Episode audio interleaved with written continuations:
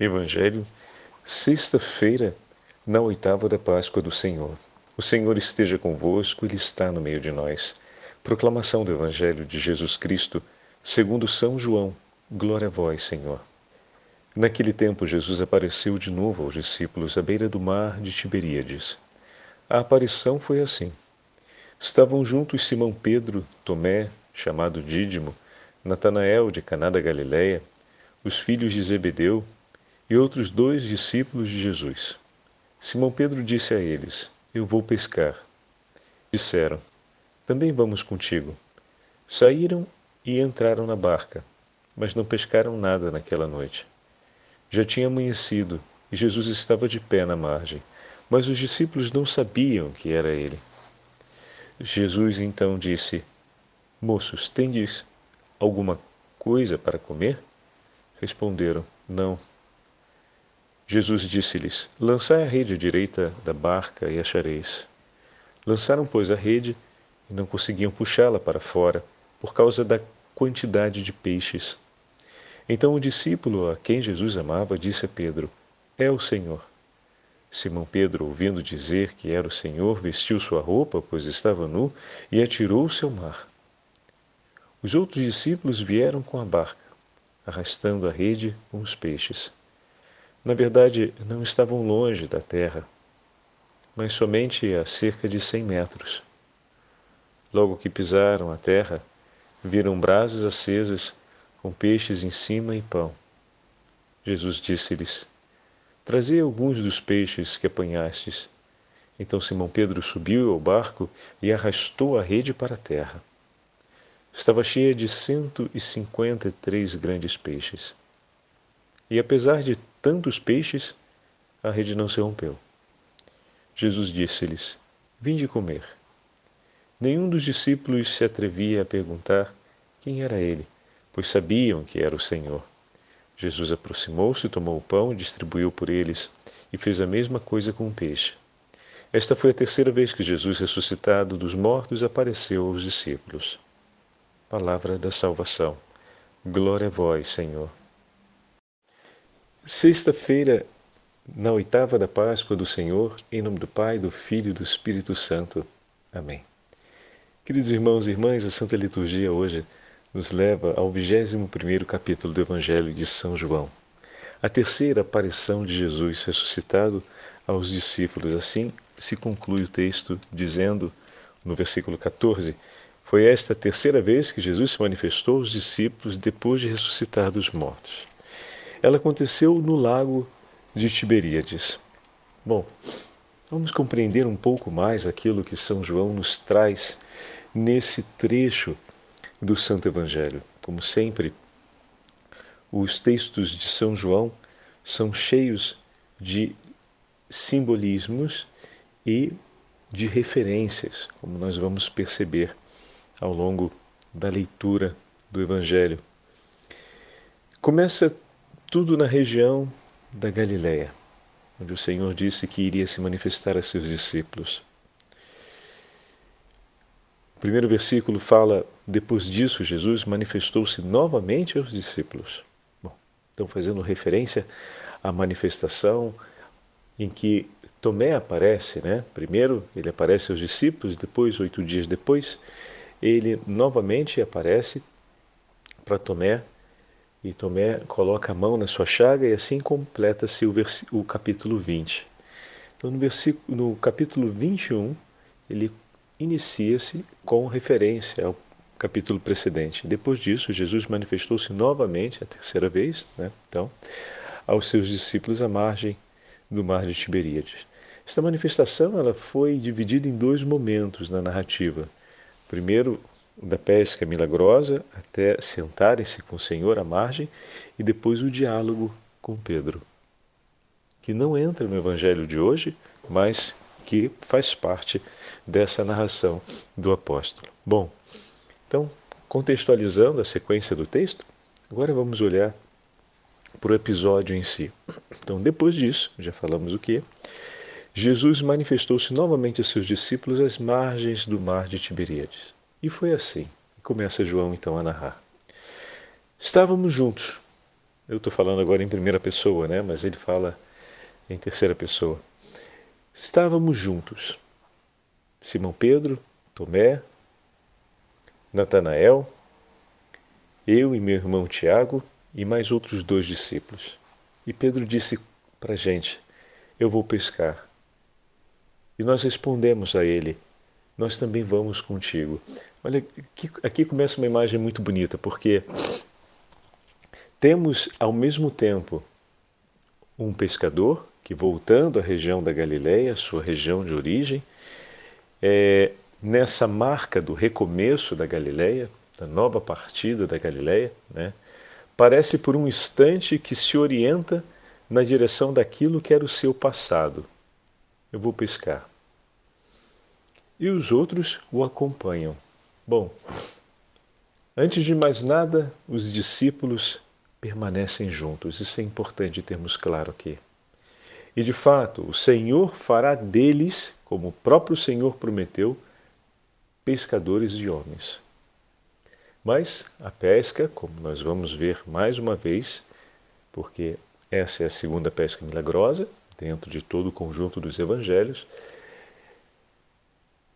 ela vai se dar como uma pesca favorável, ou seja, bem-sucedida, porque o Senhor veio com eles. Eles empenharam uma inteira noite de sacrifício para conquistar o fruto do trabalho, mas esse fruto não veio. Esse fruto veio ao amanhecer, quando a voz do Senhor os alcançou. E o Senhor conduziu a pesca. Como é importante essa leitura para a nossa vida espiritual e para a nossa vida pastoral. É preciso, o fruto virá quando for Jesus a conduzir a pesca. É importante que os discípulos decidam lançar-se à pesca, é importante que eles estejam juntos, mas é essencial para que haja frutos que Jesus comande, que seja a voz dele a conduzir as ações nessa pesca. Então aqui nós temos um grande ensinamento para a nossa vida. É importante sim a escolha. É importante que o padre escolha estar no confessionário para que o, o povo de Deus em penitência possa vir e realizar a confissão. É importante que o padre escolha oferecer o santo sacrifício da missa para que os fiéis possam participar. É importante que a comunidade, que a pastoral, reze junto, que a família reze junto, para que o Senhor possa nos abençoar e nos fortalecer na fé. É importante escolher e decidir realizar essas coisas, ou seja, cumprir aquilo que é agradável aos olhos do Senhor e que o Senhor mesmo nos assegurou. Isso em relação à pesca dos homens, mas aqui se fala da pesca de peixes e não foi essa a profissão que Deus deu a eles a graça de aprenderem? Isso não foi uma realidade assegurada por Deus? Que aqui se torna figura daquela realidade maior, que é pescar os homens para o reino dos céus. Mas também, do ponto de vista objetivo e concreto, a profissão que eles têm foi algo assegurado e entregue por Deus a eles. E até mesmo nisso, não só naquilo outro, ou seja, não só no mandato da vocação compreendida como um todo, mas também nas pequenas coisas do cotidiano, é importante que nós escolhamos colocar em prática. É importante que nós estejamos juntos e é importante que o nosso coração permaneça sensível para deixar Cristo conduzir com a sua voz. O coração de João imediatamente reconhece a voz do Senhor. Porém, todos ouviram. Pedro estava no comando da pesca e quando aquele homem à beira do mar lhe disse o que fazer, Pedro acolheu. Então existe aqui um coração dócil. Se nós olhamos a primeira pesca milagrosa, houve um diálogo entre Pedro e o Senhor. Ou seja, um protesto, mas um protesto lícito. Senhor, pescamos a noite inteira, não pegamos nada, mas diante da Sua palavra eu vou jogar a rede novamente. Ou seja, estou jogando por Sua palavra, viu? Não é porque eu estou levando muita fé nisso, não. Poderemos tentar interpretar dessa forma, mas de qualquer, de qualquer modo, o diálogo na primeira multiplicação, na primeira, melhor dizendo, na primeira pesca milagrosa, marca essa interlocução, marca um momento de aceitação por parte de São Pedro diante de uma realidade que lhe superava enquanto possibilidade de compreender. Então ele faz uma adesão de fé à palavra do seu interlocutor, porque todos os outros elementos não eram favoráveis a isso. Aqui esse diálogo, ele não aparece. Pedro obedece imediatamente à voz daquele estranho, porque eles não reconhecem de imediato que é Jesus, e cumprem o gesto. Obviamente, as palavras são muito memoriais àquele episódio. E daí nós poderíamos supor uma coisa que é bem interessante. Uma vez que nós já trazemos conosco as memórias dos prodígios de Deus realizados em nossa vida e no empenho de nossa vocação, é mais fácil não resistir a Deus e deixar-se guiar por Ele. Então, para que o Senhor possa tomar a voz e conduzir a pesca, é importante que nós lembremos quantas vezes o Senhor, de forma prodigiosa e maravilhosa, conduziu as obras ou as ações de nossas vidas. É importante. Assim como as palavras de Jesus sintonizavam com aquele primeiro momento da pesca milagrosa, da experiência precedente, é importante que nós possamos lembrar, e disso temos falado bastante, né? Essas semanas, vamos dizer assim, não só nessa semana, mas como é importante fazer memória do que o Senhor tem feito, lembrar as coisas que o Senhor já realizou por nós, para que o nosso coração se revigore na esperança e na certeza de que Deus está conosco e os nossos ouvidos se abram. João vê, mas Pedro obedece palavras daquele homem. Então, como é importante isso ficar bem evidente para a gente, né? que os nossos ouvidos estejam dispostos a acolher a palavra do Senhor, que o nosso coração escolha realizar aquilo que Deus nos entregou para ser realizado.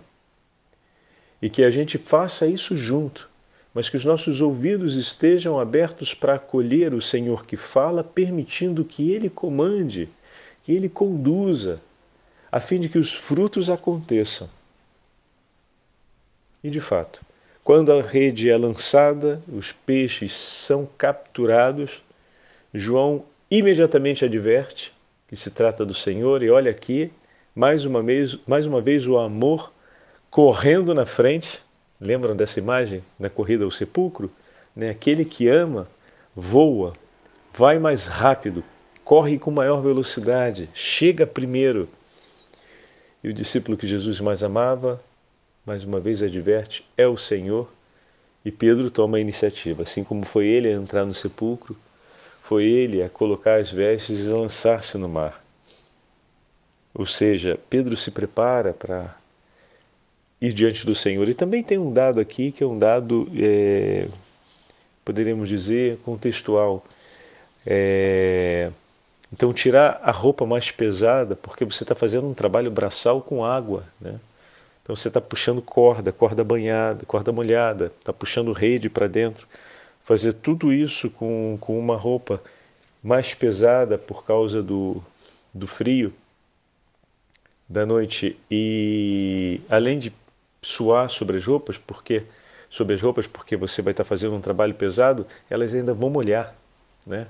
Então vai ser muito mais difícil. Você tira as vestes, deixa ali, trabalha de uma forma que você consegue é, evitar maiores problemas, seja para tirar o material de dentro da água, seja para organizar o material dentro do barco. Né? Então, o que significa que Pedro estava no meio da lida de trabalho, né? estava no meio da lida de trabalho. E naquele momento que ele escuta, ele para o que está fazendo. Então, essa, esse detalhe mostra essa ruptura. Ele parou o que estava fazendo, ele deixou o que estava fazendo e lançou-se na direção do Senhor. E apresentou-se, obviamente, com dignidade, porque não poderia apresentar-se como estava ali, na condição de trabalho. Porque parece até paradoxal. Por que, que ele pula cheio de roupa dentro d'água, tinha chance de se afogar, mas ele está indo encontrar o Senhor. Ele não está mais no, no ambiente de trabalho. Então ele deixou o trabalho que ele estava fazendo, ele deixa aquilo que ele estava fazendo para ir ao encontro do Senhor. Não significa que ele abandonou mas naquele momento, Pedro foi ao encontro de Jesus para estar com ele enquanto os discípulos continuavam o trabalho. Poderemos ver aqui uma imagem muito bonita, quantas vezes o Santo Padre se recolhe em oração, né, com o Senhor, em intimidade, enquanto os bispos do mundo inteiro vão adiante com o trabalho missionário. Enquanto continuam né, a lançar as redes, a puxar a rede, que é a imagem do reino dos céus, muitas vezes o Santo Padre se recolhe, está recolhido em, em oração e intimidade com o Senhor. A pesca abundante, narrada por João, nos recorda vários outros episódios de abundância ou de superabundância, porque são 153 peixes. Isso nos faz recordar a abundância do vinho em Caná da Galileia, nos faz recordar também o sexto capítulo, a multiplicação dos pães, a grande abundância da multiplicação dos pães, a promessa da água viva feita pelo Senhor, a samaritana, também nos recorda a vida que o bom pastor quer oferecer em abundância em favor das suas ovelhas, no décimo capítulo, e nos fala também sobre a plenitude do Espírito Santo que será derramada por Cristo no diálogo com Nicodemos, no terceiro capítulo. Todos esses todas essas passagens fazem referência à abundância que agora retorna dentro desse encontro com Jesus ressuscitado. Pedro, ao chegar à terra e ao estar com Jesus, ouve agora as palavras de Jesus que diz: Vinde comer. E naquele momento ele vai até. Ele sobe no barco. Peraí, só um minutinho. Ah, perdão, está aqui, versículo 10. Não. É, Jesus diz, então Pedro chega, vê que a brasa está acesa, o fogo está aceso, e Jesus diz: Trazei alguns dos peixes que apanhastes. E nesse momento Pedro volta, sobe no barco e termina de ajudar os discípulos a arrastar a rede até à margem. É importante vermos aqui como é que Pedro completa, né? Porque eu tinha acabado de falar que ele sai para estar na companhia de Jesus, e não, mas não abandona os demais no a fazer que cumprem. Pedro volta e arrasta a rede até a margem. A rede que é a imagem né, da pesca para o reino dos céus, daqueles que são levados até Jesus e Pedro toma dos peixes, leva até ele, entrega ao Senhor e então o Senhor os convida para que pudessem sentar e comer. Depois, o Senhor cumpre aqui o mesmo gesto de cuidado que cumpriu na noite do lava-pés, na noite da última ceia. Assim como na noite da última ceia, ele, sendo aquele que conduz a celebração da Páscoa, toma e distribui, mais uma vez o Senhor toma o pão, distribui entre eles e faz o mesmo com o peixe. Aqui poderemos acrescentar ainda mais um detalhe na multiplicação dos pães e dos peixes. Quem tomou e distribuiu foram os discípulos. Aqui é o discípulo, é, aqui é o Senhor que cuida deles, é o Senhor que toma e distribui a eles. Os discípulos ofereceram o fruto do trabalho e o Senhor restitui a eles aquilo que é necessário para que possam celebrar em ação de graças, para que possam estar em comunhão com aquilo que foi gerado. Os frutos gerados foram colocados pela comunhão do Senhor e dos seus discípulos. Assim como os frutos das boas obras serão oferecidos como dom de comunhão com Deus no reino dos céus. Cada uma das boas obras que cumprimos em nome do Senhor não serão esquecidas, mas serão penhor de glória no banquete eterno.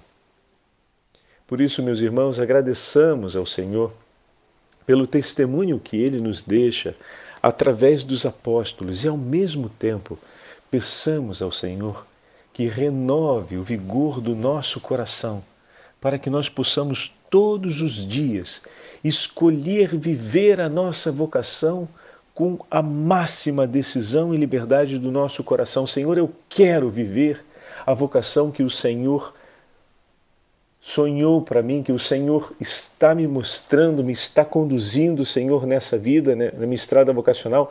Eu quero viver todas as decisões que me esperam para colocar em prática aquilo que o Senhor me chamou a ser e a viver.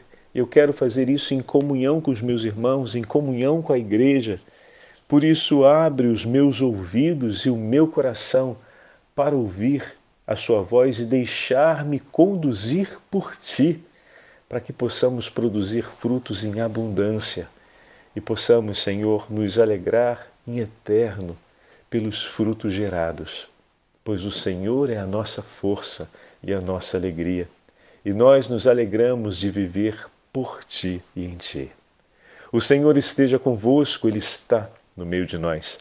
Pela intercessão dos santos apóstolos de Cristo e da Beatíssima Virgem Maria, abençoe-vos o Deus Todo-Poderoso, Pai, Filho e Espírito Santo.